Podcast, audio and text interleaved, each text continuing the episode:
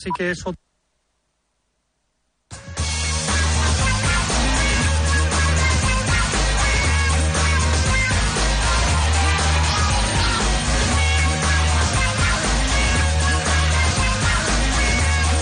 Fórmula Marca, amb Josep Lluís Merlos. Lord,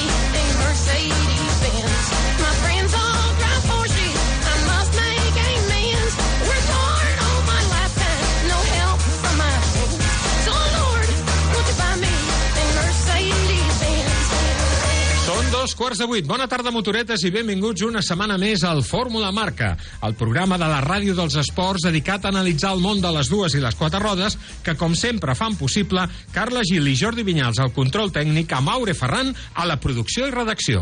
Fórmula Marca. La vuitena edició del Festival de la Velocitat de Barcelona s'ha convertit aquest cap de setmana en una autèntica festa per milers d'amants del motor i de la competició sobre rodes, amb tres jornades d'autèntica emoció i llegendes del motorsport com Valentino Rossi, concentracions de vehicles modificats, proves d'acceleració a la recta del circuit, una fan zone amb un village i zona comercial, simuladors o visites al pit lane i a la grella de sortida del circuit de Barcelona-Catalunya. El GT World Challenge Europe ha posat el fermall d'or a la seva gira de resistència al circuit. L'Endurance Cup s'ha saldat amb un últim combat de 3 hores i un final del tot inesperat. El circuit ha coronat l'equip Acodis ASP Team, cinquè classificat, com a vencedor de l'Endurance Cup del 2023. De la mateixa manera que els seus pilots, Rafaele Marcello, Jules Gugnon i Timur Bugalivski, s'han proclamat campions de la divisió de resistència del GT World Challenge Europe. El germà petit d'aquesta competició, la GT4 European Series, ha culminat també la seva temporada esportiva amb una última cursa disputada al circuit amb victòria i títol per l'equip Hofor Racing by Bong Motorsport. Gonzalo de Andrés i Thomas Pintos, Tommy Pintos, han completat un cap de setmana rodó al certamen McLaren Trophy Europe. L'equip SMC Motorsport ha sumat una victòria que ha ajudat a donar suport al títol que ja havien aconseguit dissabte pujant al podi en la primera cursa.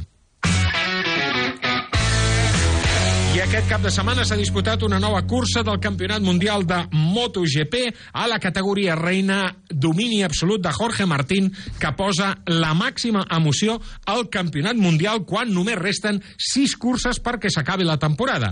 Peko Bagnaia, que va fer segon ahir al circuit japonès de Motegi, només disposa ara de 3 punts de marge sobre Jorge Martín. Recordem que Martín també va amb una Ducati com l'italià, però en aquest cas amb una Ducati satèl·lit. Però la notícia en aquest circuit japonès ha estat la tercera posició de Marc Márquez, que tornava al podi en una cursa de diumenge un any després d'haver-ho fet per última vegada. Márquez continua acaparant l'atenció internacional, tothom pendent de quin serà el seu futur. No ha revelat les claus per bé que s'ha filtrat la possibilitat que finalment Marc Márquez no continuï a Honda i corri amb una Ducati satèl·lit la pròxima temporada. Veurem com acaba tot això. Fórmula Marca. Fa falta un impuls elèctric per començar una tempesta. I una icona per iniciar una revolució. Cupra Born, una revolució elèctrica de la A a la Z. Estrena'l per 310 euros al mes amb MyRenting. Entrada 12.465 euros. Descobreix-ne més a cupraofficial.es. Tot canvia, tot evoluciona, fins i tot allò que sembla perfecte. Arriba la nova Yamaha T-Max 560, amb un nou motor, amb més part, més acceleració i un nou disseny més esportiu. I la nova versió exclusiva Tech Max amb més equipament. Descobreix les increïbles condicions de financiació EasyGo al teu concessionari oficial Yamaha. Per fi s'acosten les vacances. Però un moment, sabies que més d'un 20% de les persones que viatgen tenen un incident? Amb l'assistència en viatge del RAC descobreix el món sense preocupacions. Perquè si cal, t'enviarem un metge allà on siguis o et tornarem a casa. Festa del RAC i viatja amb tota la confiança. RAC. I som per ajudar. Aquesta gent que fa escapadetes a Nova York i Bora Bora, que no posa la rentadora a les dues de la matinada, lamentablement també pot tenir un Volkswagen per la meitat de la quota. Però bé, igual que tu. Condueix un Volkswagen i paga la meitat de la quota durant 6 mesos amb MyRenting de Volkswagen Renting. Consulten les condicions a Volkswagen.es. Oferta vàlida fins al 31 d'octubre. Volkswagen. Torna l'e-Mobility Experience al circuit de Barcelona-Catalunya el 7 i 8 d'octubre. Podràs provar les principals marques de vehicles elèctrics a la pista del circuit i gaudir en família de les activitats infantils, cars elèctrics i molt més. Entrades per 5 euros al cap de setmana a circuit.cat. Un curs de conducció amb moto scooter pot ser molt divertit i útil. Vine a l'Onda Institut de Seguretat. Hi trobaràs les millors instal·lacions, monitors i motocicletes per viure una gran experiència. T'ensenyarem les millors tècniques de conducció per gaudir de la moto amb seguretat.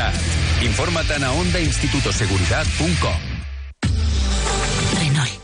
Si estabas esperando el mes perfecto para estrenar el coche que mejor va contigo, ese mes ha llegado. En mayo, ven a la red Renault de Cataluña y aprovecha las condiciones exclusivas en toda la gama. Además, en el Salón del Automóvil de Barcelona podrás descubrir en primicia el nuevo Renault Espace e-Tech y muchas más novedades.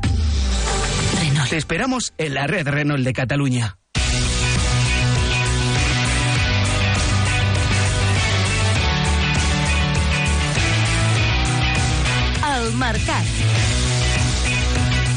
Continua fent camí en la seva Renaulution, que passa, com no podia ser d'una altra manera, per l'electrificació dels seus cotxes. Això ho hem pogut comprovar recentment en el Saló Internacional de l'Automòbil de Munic, a on hem vist les últimes novetats de Renault, especialment en el terreny de l'electrificació. Ens ho explica tot seguit el senyor Sebastián Guigues. Ell es el Managing Director Iberia del Grup Renault. Señor Guigues, ¿qué tal? Buenas tardes. Gracias por acompañarnos. Muy buen día, ¿qué tal? ¿Cómo estamos? Pues encantados de hablar con, con usted, evidentemente, y con los amigos de Renault, que han presentado en Múnich, justamente en Múnich, en casa tal vez de los rivales más duros, muchas novedades. Ustedes han ido allí con artillería pesada. ¿Tan importante es este salón, el IAA, últimamente? Bueno, la verdad es que en Renault siempre nos han gustado los, los salones, ¿no? Y cuando, y cuando una ciudad como Múnich pues te brinda la oportunidad de estar presente y presentar tus novedades, pues no lo hemos pensado dos veces. Eh, inmediatamente hemos contestado que sí y hemos acudido. Además, los organizadores este nos han permitido tener un segundo stand que estaba eh, fuera del salón, fuera de la feria, concretamente en el centro de la ciudad, para poder acercar nuestras novedades también pues al, público local. Y todo eso, más eh, las grandes novedades que teníamos, el nuevo Scenic, la Gran Kangoo, el Rafale, eh, hicieron que esta cita para nosotros era ineluctable. Las principales novedades que hemos visto allí son fundamentalmente coches totalmente eléctricos. Usted ha hablado del Gran Kangoo, que llegará con su declinación E-Tech, y el nuevo Scenic E-Tech, que de algún modo, podríamos decir, sigue los pasos del Megane eléctrico, ¿no? Es un camino ya apuntado eh, eh, en la senda de la Renaulution. Eso es, el, el Megane eléctrico abrió, abrió la vía, ¿no? Fue el primer coche 100% eléctrico fabricado en nuestra Electricity en el norte de Francia y que eh, pues tiene unas características eh, estupendas para coche eléctrico con unas eh, con unas autonomías y unas baterías muy avanzadas ¿no? este coche era como decía el primero de la saga en el plan Renaulution para la compañía Scenic un coche más amplio con más autonomía más familiar y con un nombre bien conocido y por último no menos importante Gran Kangoo eh, que en su versión eléctrica pues es el mejor aliado de eh, los trabajos eh, del transporte de la última mía en las ciudades. Claro. Pero ni el uno ni el otro, podríamos decir, son novedades absolutas, porque Kangoo es un vehículo con 25 años de historia ya y casi 4, 4 millones y medio de unidades vendidas en ni más ni menos que 50 países. Es un éxito global. El Scenic nació incluso dos años antes y, sin embargo, son propuestas que no solo están vigentes, sino que continúan pareciendo avanzadas a su tiempo. ¿Cuál es la fórmula para que esto funcione? Pues fíjese dos anécdotas de estos coches clásicos, ¿no? Por su nombre en Renault. La primera, Kangoo, es un coche que cada año reúne a miles de japoneses en Japón para un día donde todos los amantes de la Kangoo en Japón, fíjate, estamos hablando del otro lado del planeta, pues celebran eh, el orgullo que tienen de tener este coche, ¿no? Otra anécdota con Scenic se presentó justamente hace eh, más de 25 años en el mismo salón eh, de Frankfurt en aquel entonces, que no era Múnich, pero Qué el bueno. salón de Alemania. Eh, ¿qué, es, ¿Qué es lo que pretendemos manteniendo estos nombres? Pues mantener la filosofía eh, de estos dos coches, especialmente en el caso de Scenic, ¿no? Es decir, un coche familiar, un coche hecho para eh, coger carretera, un coche cómodo, un coche pensado para todos los pasajeros, no solo para el conductor, que a veces es un poco eh, la manía que tenemos los fabricantes de coches, ¿no? Pensar sobre todo en el conductor. Y todo esto lo hemos llevado pues al nivel siglo XXI, es decir, con un coche altamente eficiente, es decir, evidentemente un coche eléctrico, pero con una gran autonomía, más de 620 kilómetros de autonomía y unas baterías pues bastante potentes, hasta 87 kilovatios. Kangoo, un coche eh, práctico fundamentalmente, polivalente también, escénico, un coche familiar, un coche muy diferente a Kangoo. Una apuesta tan variada como esta que hemos visto en Alemania, eh, lo que hace, yo creo, es sobre todo confirmarnos que Renault quiere estar en todos los segmentos del mercado con al menos un modelo eléctrico, ¿no? Ese, esa es la apuesta. Por supuesto, eh, ya sabéis que Renault eh, apostó hace mucho tiempo por la electrificación.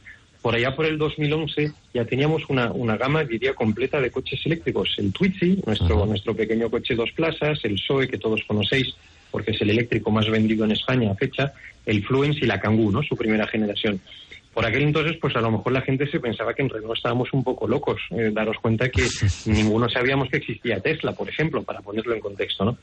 Sin embargo, nosotros pues apostamos por esa tecnología y, por supuesto, eh, si hemos sido pioneros, pues queremos tener, como bien decía, un coche eléctrico en cada segmento de la gama, pero también, pero también somos conscientes de que estamos en una fase de transición ecológica ordenada, como me gusta decir, y esa palabra ordenada pues también combina muy bien con los coches, por ejemplo, híbridos, y además la mayoría de ellos los fabricamos en nuestras factorías de España, ¿no? Muy importante esta, este apunte porque los coches totalmente eléctricos de Renault están hechos en Francia, pero compiten justamente con esos modelos electrificados, con esos híbridos que fabrica Renault en España.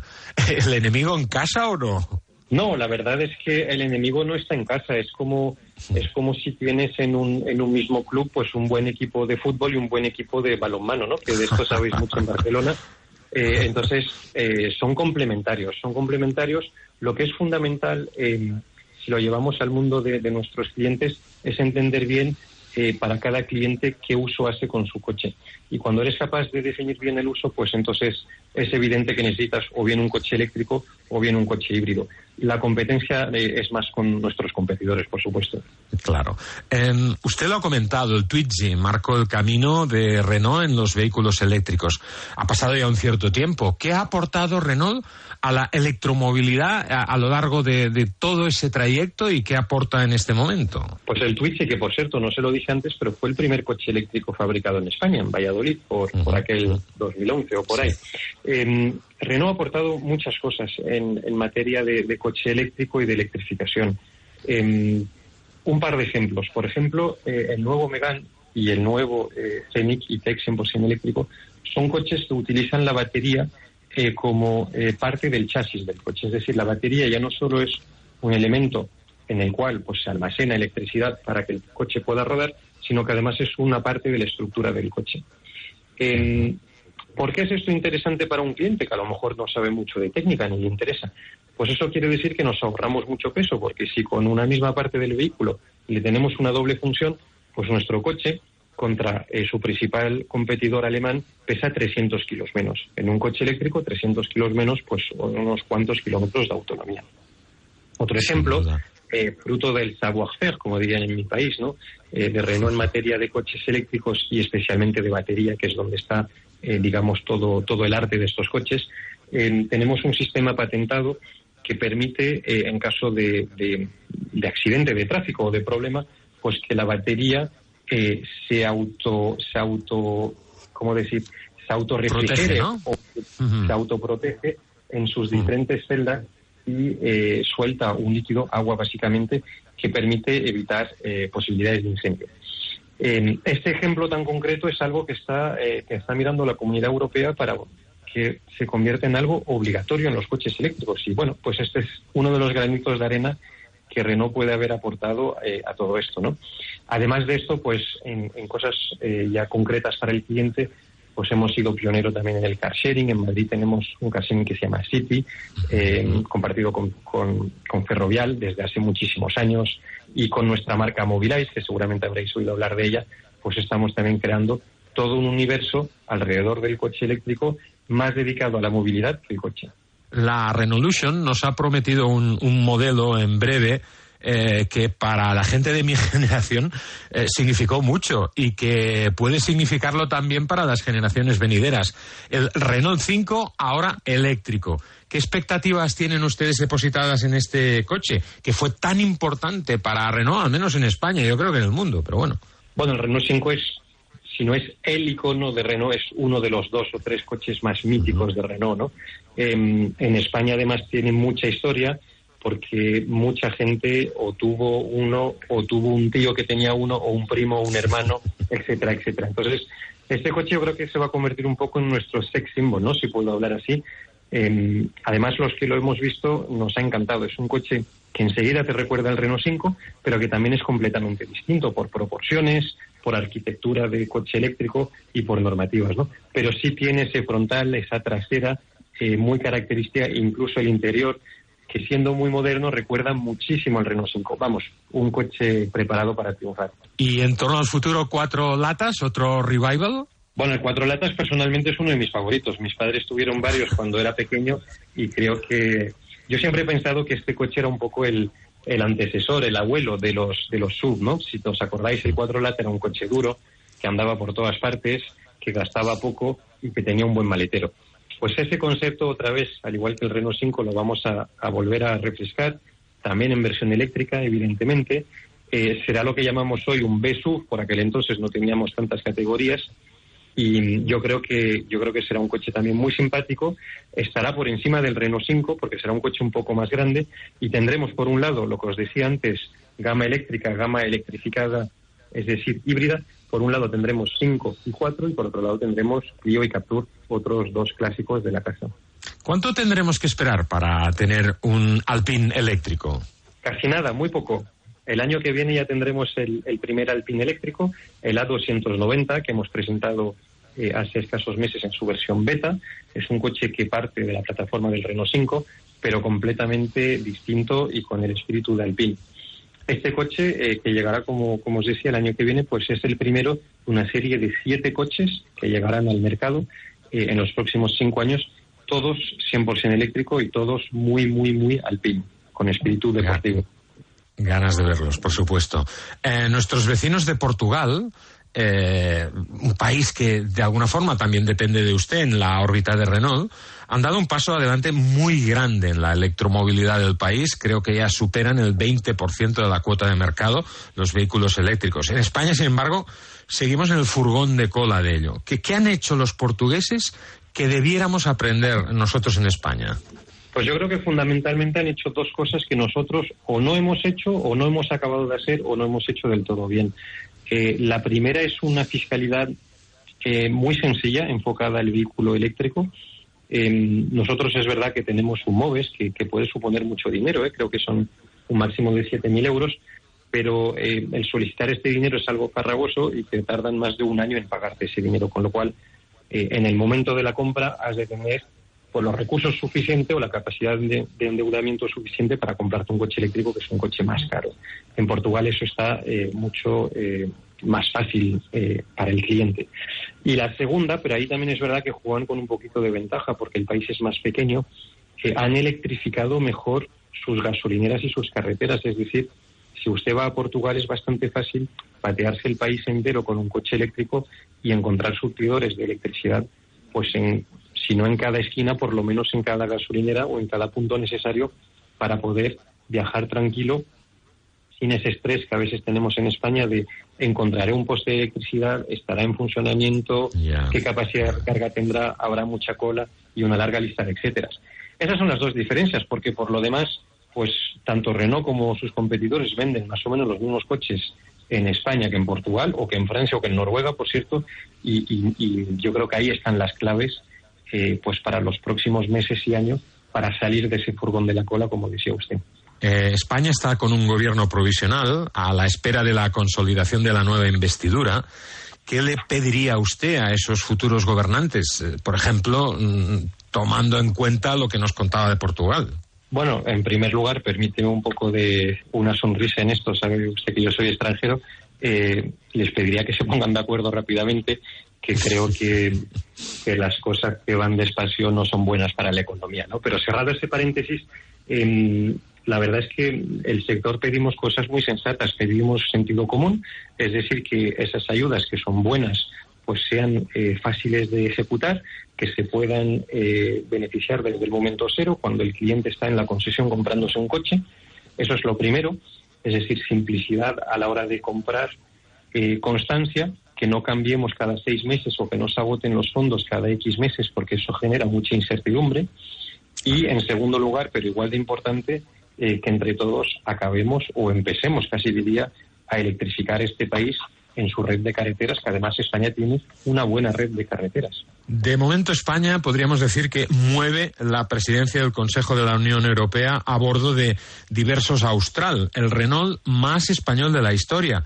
Bueno, eso augura cosas muy buenas para los próximos meses, porque con una nave así estamos eh, convencidos que el rumbo será impecable. Pues eso esperamos. Nosotros estamos muy orgullosos de, de poder haber eh, puesto a disposición estos australes. Son coches que tienen mucha visibilidad, evidentemente, como se puede imaginar. Eh, yo creo que eh, los, los pasajeros de estos coches van a viajar muy a gusto. Además, van a viajar con una tecnología híbrida, es decir, dejando una huella de CO2 mínima, con un coche que tiene una caja de cambio que viene de Valladolid, unas baterías y un motor que viene también de Valladolid, perdón, la caja de cambio de Sevilla, lo he dicho mal, y que está asamblado en Palencia, además de haber sido diseñado también en Valladolid, con lo cual el coche más made in Spain de la historia, como usted apuntaba. Don Sebastián Guigues, eh, Managing Director de Iberia en el grupo Renault, muchísimas gracias por acompañarnos y sobre todo por habernos contado cosas tan interesantes. Un fuerte abrazo. Moltes gràcies a vosaltres. Adeu. Si esperaves el mes perfecte per estrenar el cotxe que més se diu amb tu, ja ha arribat. Al maig, vine a la xarxa Renault de Catalunya i aprofita les condicions exclusives en tota la gamma. A més, al Saló de l'Automòbil de Barcelona hi podràs descobrir en primícia el nou Renault Espace e-Tech i moltes més novetats. Renault. T'esperem a la xarxa Renault de Catalunya. Ganes de sortir? Ganes de carretera? Doncs vine al teu concessionari Kawasaki i deixa't seduir per l'esperit Z. Tria el model de la gamma Z que s'adapta millor a les teves necessitats i gas! Tens sis models per triar, des de la Z125 pels del carnet A1 fins als 200 cavalls de l'espectacular Z2. Troba el teu concessionari a Kawasaki Ponès i recorda que l'assegurança de la teva nova moto ve de sèrie. Fa falta un impuls elèctric per començar una tempesta. I una icona per iniciar una revolució. Cupra Born, una revolució elèctrica de la A a la Z. Estrena'l per 310 euros al mes amb MyRenting. Entrada 12.465 euros. Descobreix-ne més a cupraofficial.es. Tot canvia, tot evoluciona, fins i tot allò que sembla perfecte. Arriba la nova Yamaha T-Max 560, amb un nou motor, amb més part, més acceleració i un nou disseny més esportiu. I la nova versió exclusiva Tech Max amb més equipament. Descobreix les increïbles condicions de financiació EasyGo al teu concessionari oficial Yamaha. Cada dia et mous, condueixes, pedales, però sabies que més d'un 25% de les persones que es desplacen tenen un incident? Amb l'assistència del RAC, si tens una avaria en cotxe o moto, la reparem al moment o et deixem un vehicle de substitució. I si vas en bici o patinet, et cobrim si et fas mal o fas mal a algú. Festa del RAC i mou amb tota la confiança. RAC. Y son para ayudar. En Hyundai te llevamos del coche más vendido en España la tecnología más innovadora. Porque tienes un Hyundai Tucson híbrido enchufable con etiqueta cero por 331 euros al mes con nuestro renting a particulares todo incluido. Más información en Hyundai.es. Hay quien va a toda vela y quien va sobre ruedas. Puedes levantar el ancla o plantar el campamento. Dos formas de vivir la naturaleza y dos eventos donde lo encuentras todo. Salón del Caravani, del 7 al 15 de octubre en el recinto Gran Vía. Y Salón Náutico, del 11 al 15 de octubre en el Port Vell. Fira de Barcelona.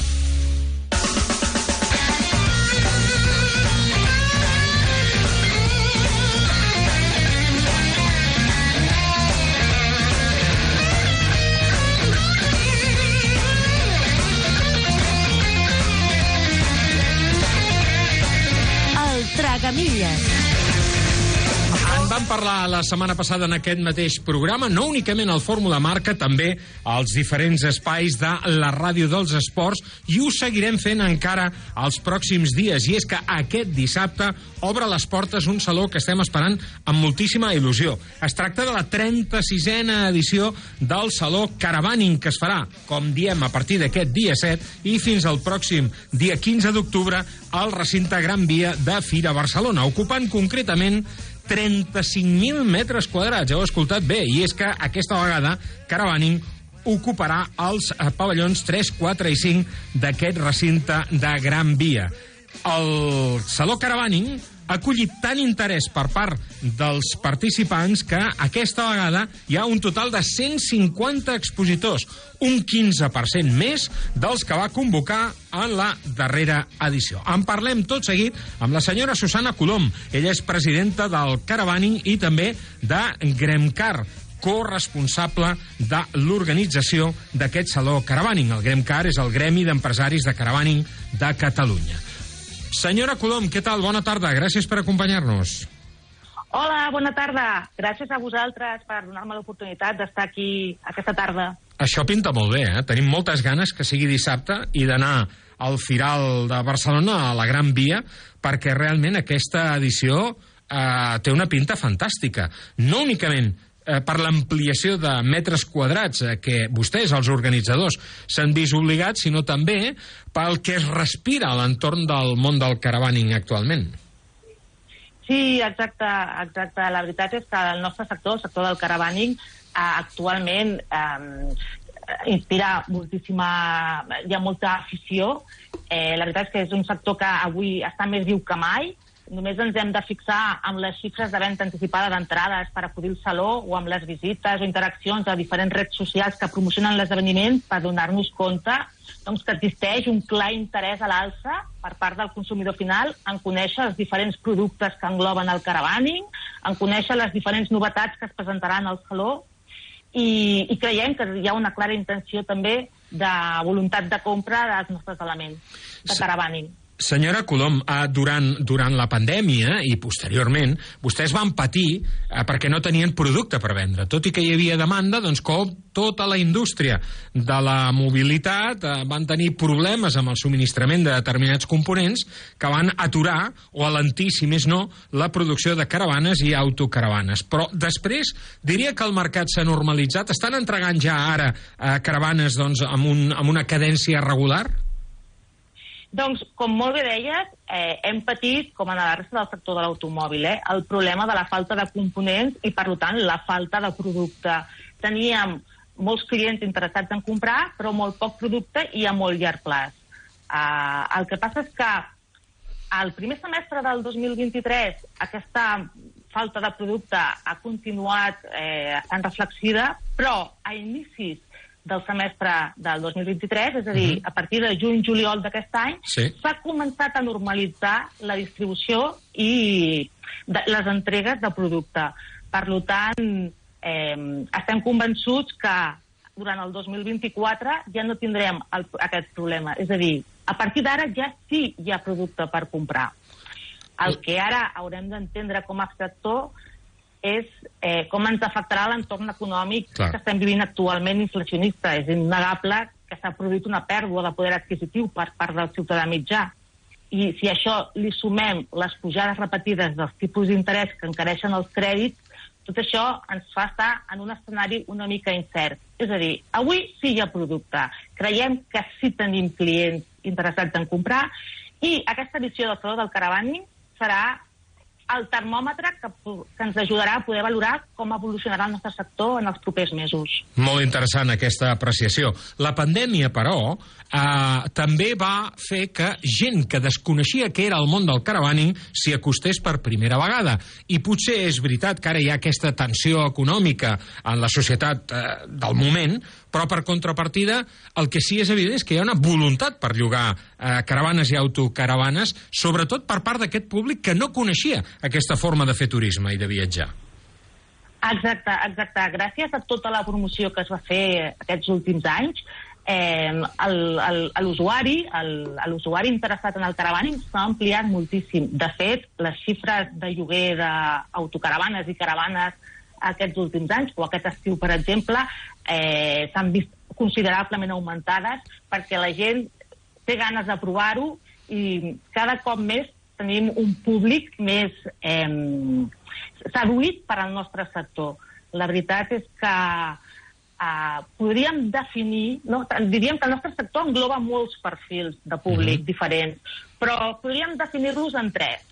Un seria el perfil de famílies amb nens petits, amb, eh, on els pares tenen una franja d'edat entre els 35 i 45 anys, i és un perfil que ja teníem i que ens ha arribat nou també gràcies a aquesta promoció, el que, el que tu ens comentaves abans, perquè érem un, un sector una mica desconegut que gràcies als mitjans de comunicació ha pogut arribar a moltes altres cases. I, i, i aquest perfil de famílies amb nens petits són un, un perfil de compradors potencials de caravanes i d'autocaravanes, de gent que busca fer les vacances al seu aire, que els permet tant viatjar per tota Europa com poder gaudir unes vacances més relaxades en un càmping on els seus fills disfrutin de l'aire lliure. Després tindríem un altre tipus de perfil, que seria el perfil de sèniors, aquelles parelles a partir dels 50-55 anys, que és gent que li agrada molt viatjar al seu ritme, sense horaris, marcant ells el seu propi itinerari, controlant ells el seu ritme del viatge, marcant els seus temps en cada parada, sense pressa, sense agobios, sense tenir que planificar ni reservar per anticipat. I per últim, tenim un perfil que també ha nascut nou ara, eh, el perfil de joves, gent entre 25 i 35 anys, que és un perfil molt de campers, d'urban vans o de furgonetes camperitzades, que mm, és una part del nostre sector que està creixent molt actualment aquests últims anys.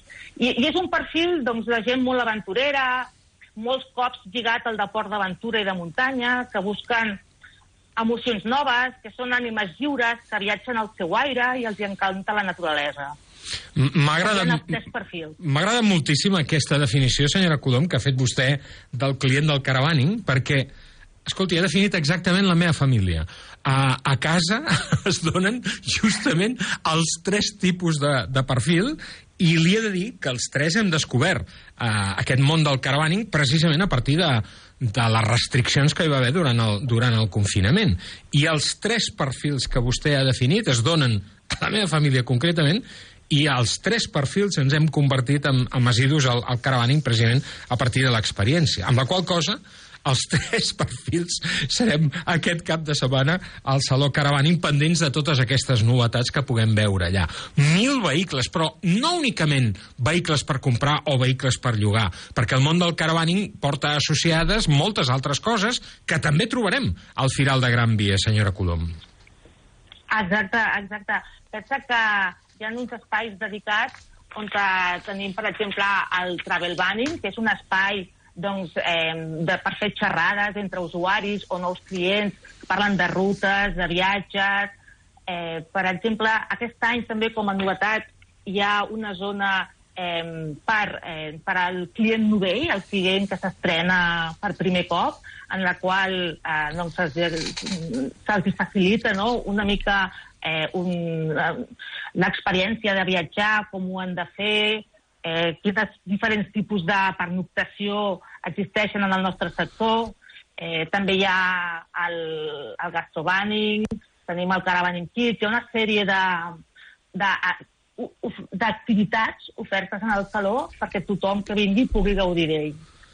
Senyora Colom, eh, quina seria la fitxa tècnica d'aquest Saló Caravaning, que obre portes, com dèiem, aquest dissabte?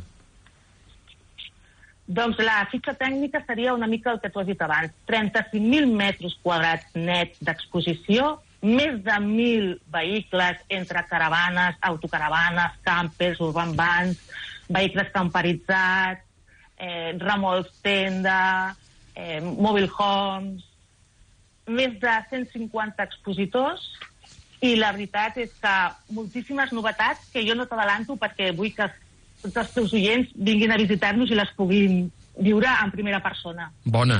Vostè representa, més enllà dels seus càrrecs institucionals, com el propi Caravani i com a Gremcar, el grup Trigano. Vostès què comercialitzen? Què trobarem per part del grup Trigano? Doncs el grup Trigano és un dels grups més grans europeus i comercialitza tot el tipus de productes de caravaning existents, és a dir, des d'autocaravanes, caravanes, urban vans, eh, mobile home, eh, accessoris, tendes remolcs, eh, tendes de càmping, té un ampli, una àmplia oferta que cobreix tots els ventalls del nostre sector. I estem tots físicament exposant en el saló durant aquests dies, així que podreu veure totes les novetats que presentem. Doncs allà hi serem, amb moltes ganes de veure-les, i tant que sí. Senyora Colom, gràcies per acompanyar-nos. Ens trobem aquest cap de setmana als Firal de la Gran Via. Perfecte, allà t'espero. Moltíssimes gràcies a tots. Hi ha qui va a tota vela i qui va sobre rodes. Pots llevar l'àncora o muntar el campament. Dues formes de gaudir la natura i dos esdeveniments on ho trobes tot. Saló del Caravaning, del 7 al 15 d'octubre al recinte Gran Via. I Saló Nàutic, de l'11 al 15 d'octubre al Port Vell. Fira de Barcelona. Que per què em vaig comprar un scooter SIM? Perquè és la que té més models per a triar. Perquè SIM em dona 5 anys de garantia gratuïta en tots els seus models de més de 50 centímetres cúbics i pel seu excel·lent servei postvenda. Moto SIM, la millor relació qualitat-preu i 5 anys de garantia. sim.com.es, xarxa oficial de concessionaris de Catalunya SIM. Si estabas esperando el mes perfecto para estrenar el coche que mejor va contigo, ese mes ha llegado. En mayo, ven a la red Renault de Cataluña y aprovecha las condiciones exclusivas en toda la gama. Además, en el Salón del Automóvil de Barcelona podrás descubrir en primicia el nuevo Renault Espace e-Tech y muchas más novedades. Te esperamos en la red Renault de Cataluña. Torna l'e-Mobility Experience al circuit de Barcelona-Catalunya el 7 i 8 d'octubre. Podràs provar les principals marques de vehicles elèctrics a la pista del circuit i gaudir en família de les activitats infantils, cars elèctrics i molt més. Entrades per 5 euros al cap de setmana a circuit.cat. Aquesta gent que fa escapadetes a Nova York i Bora Bora, que no posa la rentadora a les dues de la matinada, lamentablement també pot tenir un Volkswagen per la meitat de la quota. Però bé, igual que tu. Condueix un Volkswagen i paga la meitat de la quota durant 6 mesos amb MyRenting de Volkswagen Renting. Consulten les condicions a Volkswagen.es. Oferta vàlida fins al 31 d'octubre. Volkswagen. T'agraden els cotxes? Doncs entra a soloauto.net. Les novetats del mercat, les millors ofertes, el món de la competició, les últimes tecnologies, les opinions més independents i els millors analistes del món de les quatre rodes a www.soloauto.net. Si vols saber-ho tot sobre el món de l'automòbil i la mobilitat, el teu web és soloauto.net.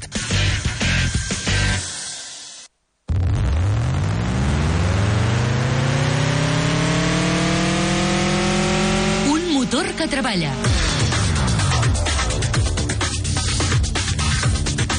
I no s'acaben aquí les propostes des del Fórmula Marca per aquest cap de setmana, perquè, a més a més del Caravaning, que, com dèiem, obre portes aquest dissabte, dissabte també i diumenge, al circuit de Barcelona-Catalunya s'hi farà la segona edició de l'e-Mobility Experience, una fira de mobilitat elèctrica que pretén impulsar la compra de vehicles elèctrics a través d'un esdeveniment totalment experimental on els visitants poden provar les principals marques de vehicles elèctrics en un entorn únic com és precisament el circuit de Barcelona-Catalunya. I entre aquestes marques, la líder en la electromobilitat de dues rodes, de moment de dues rodes, com és la catalana Silence. Parlem tot seguit amb el senyor Antonio Muniente. Ell és el responsable de comunicació de Silence, que ens explicarà justament què és l'e-mobility i què hi farà Silence aquest cap de setmana en aquesta convocatòria que l'any passat va ser tot un èxit. Gairebé 16.000 persones van realitzar més de 4.000 proves de vehicles proporcionades pels diferents expositors, més de 30 que hi va haver l'any passat. Senyor Muniente, bona tarda, gràcies per acompanyar-nos. Molt bona tarda, Josep Lluís. L'any passat va ser un èxit i aquesta vegada que tota la societat té, tenim més coneixement de l'electromobilitat, molt probablement la proposta de l'e-mobility encara serà millor. Segur que sí, com tu bé deies, és eh, una jornada festiva. Eh, van aplegar-se l'any passat més de 15.000 persones. Esperem que el temps ens acompanyi, perquè tot sigui dit, ens acompanya massa i tot. Tenim massa per l'època de l'any que tenim, i jo crec que és un dia excepcional per anar amb els amics, amb la família, amb els coneguts, i passar un cap de setmana al circuit provant les novetats de vehicles elèctrics. Per suposat, si són silents, millor que millor, que és el que ens agradaria. Uh, aquesta fira pretén donar a conèixer, sobretot, la electromobilitat a les generacions més joves. Però, clar, hi ha molta gent que diu home, però és que les generacions més joves no tenen poder adquisitiu. Si no poden comprar uh, vehicles amb motors de combustió, que són d'entrada més econòmics que els uh, vehicles elèctrics, difícilment podran accedir a aquests vehicles sostenibles. Això és un tòpic perquè vostès, per exemple, tenen fórmules que fan que l'adquisició o millor dit, la utilització d'un vehicle sostenible, com són els vehicles silents, sigui possible a un preu molt contingut. Tens tota la raó. No obstant, no sé qui ho deia, però algú deia que uh, la joventut es cura amb els anys. És a dir, que aquests joves d'avui eh, es curaran, es faran més grans i tindran aquest poder adquisitiu. Dit això, una mica en clau de broma, eh, efectivament nosaltres disposem de diferents opcions, per exemple, comprar el vehicle i jugar a la bateria, un sistema de subscripció que es permet en els nostres vehicles, per exemple, amb un vehicle de dues rodes, que no és que sigui eh, competitiu, sinó que és més barat tindre un vehicle de dues rodes elèctric Silence que un vehicle eh, de combustió. I, a més, doncs, Silence és l'única marca, una marca totalment nostra, feta aquí, a Barcelona, a la zona franca, a Catalunya, doncs és l'única mar marca que disposa d'aquest servei de comprar la moto i, dit molt ràpid, jugar la, la bateria. I, a més a més, eh, encara hi ha una fórmula molt més assequible, com és la de l'accés al vehicle compartit, que en aquest cas Silence també lidera l'electromobilitat a les principals capitals catalanes i de l'Estat. Sí, eh, veiem que és una tendència que s'acabarà imposant. Cada vegada més, eh, especialment la gent jove, eh, doncs eh, a vegades la propietat del vehicle no es veu com un element positiu, sinó tot el contrari, com una dependència. Doncs per a aquesta gent, que no té un gran poder adquisitiu, sempre té l'opció de poder jugar als nostres vehicles, les nostres, les nostres motocicletes amb el servei d'Acciona, el servei de motosharing d'Acciona, perfectament a la ciutat de Barcelona o a la ciutat de Girona, per exemple, ja es poden fer servir per moure't pagant únicament aquell recorregut, eh, per dir-ho ràpid, per exemple, un recorregut mig a la ciutat de Barcelona pot costar l'entorn de 2-3 euros per moure't per la ciutat de Barcelona. És a dir, que és una manera encara molt més assequible que no comporta la propietat del vehicle. L'e-Mobility obrirà portes dissabte i diumenge des de les 10 del matí fins a les 6 de la tarda, amb una entrada a un preu realment molt reduït, 5 euros pels adults i tan sols un euro pels menors de 16 anys, que en el cas que tinguin el carnet eh, del Club Super 3 podran entrar gratuïtament. Eh, també hem de dir que el servei del circuit de Barcelona-Catalunya permet que les famílies amb cotxet disposin d'un servei de transport gratuït perquè no hagin de pujar i baixar les escales que donen accés a la zona del paddock. I en aquesta zona del paddock hi trobarem precisament les diferents propostes de Silence. A nivell estètic, a nivell, ah, perdó, a nivell estàtic, eh, senyor Muniente, què podran trobar els visitants de l'e-Mobility per part de Silence? Doncs podran trobar uh, les nostres motos. Les nostres motos uh, són líders de, del mercat, ja és el quart any que són líders europeus, no, no només del mercat uh, espanyol, sinó del mercat europeu. També podran veure el nostre intercanviador de bateries i també podran veure eh, el nostre vehicle de quatre rodes lleuger, que es diu Silence S04. Però aprofito, perquè parlaves de la gent jove, també eh, aprofitarem eh, que tindrem a, a, l'E-Mobility Experience al Club Super 3 i farem una petita exhibició amb el Club Super 3 eh, explicant a la gent més jove, als més menuts, doncs com una bateria pot servir per fer eh, l'energia d'una motocicleta o d'un cotxe, però també per donar energia, per exemple, a l'equip de música, a un ventilador o fins i tot a una màquina de fer crispetes. Això ho podran veure d'una manera molt didàctica perquè quan es vagin fent gran, doncs en algun moment se'l vagin adaptant a aquestes noves tecnologies de l'electromobilitat. I a nivell dinàmic, què podem fer? Perquè l'any passat hi havia l'oportunitat de provar circuits amb patinets, bicicletes a la part alta del paddock, cars elèctrics, també fins i tot provar cotxes elèctrics al traçat del circuit de Barcelona-Catalunya, però clar, eh, que molt probablement tindran ganes eh, molts dels nostres oients és de provar les motos elèctriques de Silence. Què podran fer i quin és el protocol i el procés per poder provar una d'aquestes motos? Sí, uh, jo crec que és el gran atractiu d'un esdeveniment com aquest. És a dir, que no només veus, sinó que podes provar i podes tocar, podes d'alguna manera gaudir de l'experiència. Llavors, per provar les motos Silence hi ha una pista uh, al paddock, en el paddock del circuit de Catalunya, on uh, pots fer servir aquestes motocicletes només eh, fent una inscripció i, per suposat, presentant que tens eh, a disposició dels organitzadors doncs, el, el, el carnet que et permet conduir.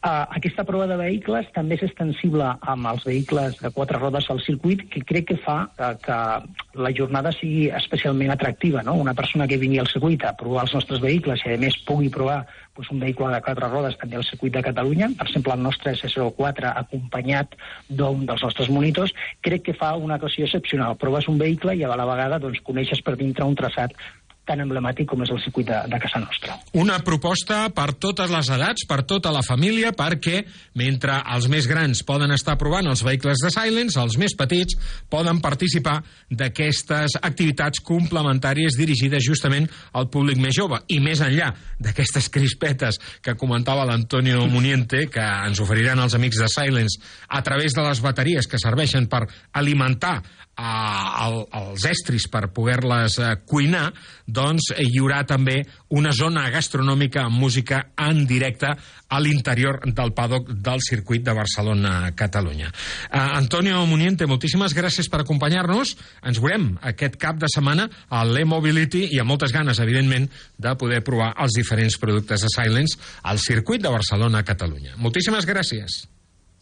Us esperem, gràcies. Si ets dels que pensa que s'ha d'esperar mesos per estrenar un Ford Puma híbrid EcoBoost, espera només uns segons fins que acabi aquesta falca i gaudeix de cotxe nou. Perquè amb la xarxa Ford de Catalunya, si el vols, el tens. Comença a gaudir ja del teu Ford Puma híbrid EcoBoost amb entrega immediata i manteniment inclòs per només 12 euros al dia. I ara que ja ho saps, a què esperes? Consulta condicions especials a Ford.es. Xarxa Ford de Catalunya.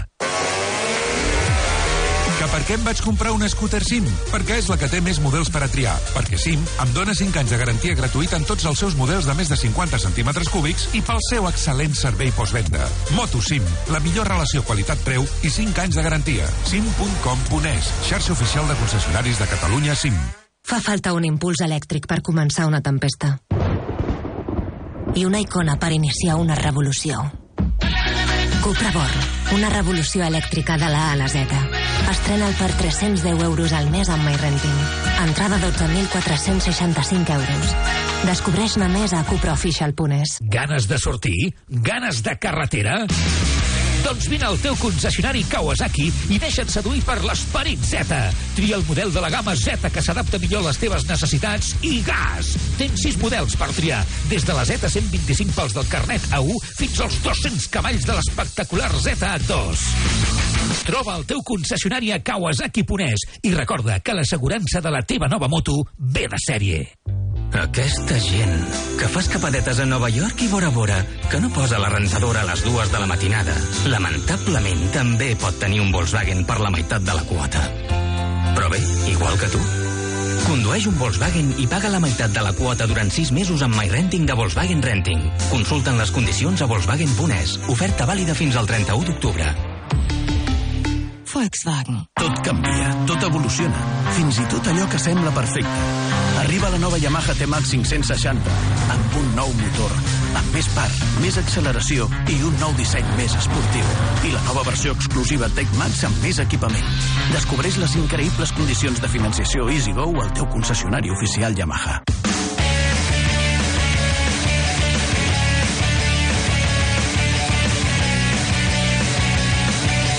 El comptavoltes. Després d'algunes edicions ja en funcionament, la Copa Yamaha R7 s'ha convertit en quelcom més que una fórmula de promoció. El nivell assolit eh, per la competició promoguda per Yamaha a diversos països europeus és molt alt, com vam tenir oportunitat de veure a la superfinal celebrada recentment al circuit Motorland al Canyís. En aquesta competició, el pilot eh, malagueny Eric Molina va ser el segon classificat. Aquest eh, corredor és a la vegada el guanyador de l'edició espanyola de la Yamaha R7 Cup. En parlem tot seguit amb l'Andreu Aguilar. Ell és el responsable de competició de Yamaha Espanya. Andreu, bona tarda, què tal? Gràcies per acompanyar-nos. Hola, bona tarda. Èxit absolut d'aquesta nova edició de la Yamaha R7 Cup, no únicament eh, pel que fa referència a la seva versió als circuits espanyols, sinó també a la superfinal europea. Sí, hem tingut un bon paper. Els, els espanyols hem tingut un bon paper a nivell mitjà i, bueno, i destacar la posició, de, com has dit, dit, de- d'Eric Molina, que, que va guanyar una carrera, l'altre va fer tercer, i en el còmput total ha fet segon. Va néixer com una competició de promoció, com una competició d'iniciació, però la veritat és que el nivell assolit eh, és espectacular. Sí, la veritat és que va, va néixer una mica per col·locar aquest producte nou que en un, bueno, una competició no hi havia, no hi havia cap categoria especificada per ella i la veritat és que dona, dona obertura a molts tipus perfils de pilots. Pilots que venen de dalt, pilots que estan començant, i ens, ens trobem amb molts grups diferents de pilots que, que tenen el seu espai on disfrutar del, del motociclisme. No? La última cursa d'aquesta edició espanyola de la Yamaha R7 Cup es va fer al circuit navarrès de Los Arcos. Va ser una prova molt i molt complicada perquè les condicions meteorològiques no van acompanyar aquesta vegada, va ploure moltíssim. Sí, correcte. Ens vam creuar amb una, amb una dènia, eh, que es va, bueno, va haver-hi un temporal el dissabte, no es va poder fer cap de les activitats programades i ho van, bueno, va traspassar tot el diumenge, tot ben apretat. Finalment es va poder dispu disputar tot, però clar, les condicions mm, molt canviants per, per tots els pilots, perquè el matí estava mullat encara el dia anterior, conforme avançant el dia es anava secant, i va ser una estratègia peculiar per cada un d'ells.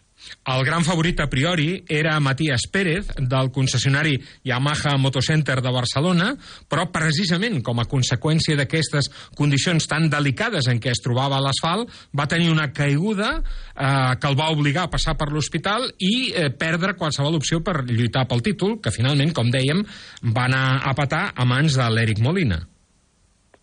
El Matías va tenir... Bueno, ell anava liderant eh, la classificació en arribar a Navarra, només havia de tenir controlat a, a Molina, i la veritat és que li van anar molt malament els entrens, el divendres no, no es trobava a gust amb la moto, i el diumenge, després d'haver passat tot el dia de dissabte en sec, sense poder fer res, en els primers, mm, les primeres voltes del primer entrenament de diumenge, amb el terra encara mullat, eh, Matías va sortir, com es diu, per orelles, i va tenir un cop mm, bastant fort, en sec i bueno, va tenir una, una costella trencada. En el moment no ho sabíem, però sí que se'l van endur a l'hospital i que en aquest moment Eric, que anava segon a la classificació, només va haver de ser mm, conservador, diguem, per, per guanyar la classificació, per, ficar, per guanyar el campionat, però tot i així l'Eric va sortir com, com un tro, va guanyar la primera carrera i la segona quasi va fer la segona posició, res, enganxat, en aquest cas, a la guanyadora de la cursa.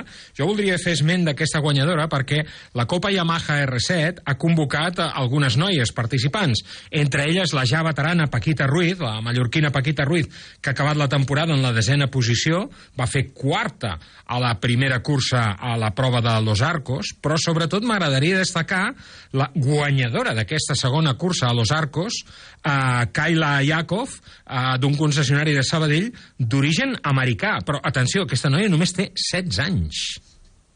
Sí, la Kaila és, un, és una noia amb un talent espectacular. Ve de córrer la Copa Europea de, de l'R3 i el seu salt al Superesport als Estats Units està sent sonat i en paral·lel la seva acció aquí a, a Europa també. La veritat és que el, el seu pare va contactar amb, amb nosaltres per poder, bueno, per, perquè volia participar a la Copa R7, perquè aquesta moto, motocicleta és molt apta per, per al públic femení també, i has destacat a la Paquita, que la Paquita ha sigut campiona d'Espanya diverses mm -hmm. vegades, però també ens ha participat la Xènia Rodríguez, que s'ha fet tota la temporada, també ha vingut la Cristina Ferran, l'any passat també vam tenir 4 o 5 noies durant tot l'any, i la veritat és que tots els pilots les acullen molt bé, eh? les, a les noies estan molt ben, molt ben apaginades, però el cas de la Kaila la veritat és que és una fora, una fora de sèrie. El, el talent que té aquesta nena és, és increïble. El concessionari l'ha acollit amb els braços oberts. Des, des del primer dia han fet una molt bona pinya i un bon equip i els resultats estan aquí. Escolta... Tothom, tothom penso que està molt content. I tant que sí. Has parlat d'aquesta moto, dius, molt adequada eh, també per les noies. Parla'ns una mica de la moto que feu servir, la R7, en aquesta Copa. Bueno, l'R7 és, un motor, és una moto un motor bicilíndric de 700, és el motor de l'MT-07, una moto que, que, que, que va néixer ja fa uns anys i que a nivell carrer doncs és una superventa de Yamaha. El mateix motor s'ha fet servir amb les Tracer 7 i amb les XR700 i la seva variant esportiva va sortir fa dos anys amb aquesta, amb aquesta moto que és l'R7. És bàsicament una MT-07 però amb la part frontal, el que seria forquilla i semimanillats adequats per la R7 i, evidentment, tota la plàstica diferent. Però, ja et dic, per la, per l'R7 és aquesta moto de carrer semblant a la MT-07, amb uns carenats de competició, amb un escapament, un joc d'estriberes i poca cosa més. És dir, intentem que el, el kit per poder ficar la moto al circuit sigui el més reduït possible, garantint les condicions de seguretat del pilot i del, i del circuit i la moto és molt lleugera, pesa poquet, és de fàcil arribar al terra, per tant, els pilots grans doncs sí que es veu una moto petita, però com els pilots de motociclisme solen ser petitets, doncs eh, a tothom li caixa bastant bé. I tant que sí.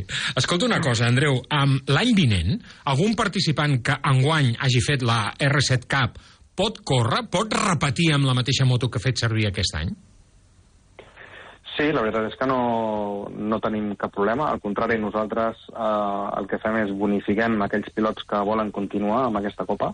Entenem que aquesta Copa, com t'he dit abans, doncs és una mica un lloc on, on el que volem és que l'esportista pugui gaudir de l'esport de la motocicleta a un preu raonable, però que el que ha de tenir clar el pilot és que això és, una, és, és un esport, és, és un espai per, per gaudir d'aquest esport eh, ningú vindrà de MotoGP a, a, a per molt bé que ho facis a RC. És una impàs, o bé cap amunt o bé cap avall, no? Els pilots que venen de tornada i es troben en aquesta copa diuen, ostres, mm, amb el que m'he gastat jo, això és superbarato. Clar.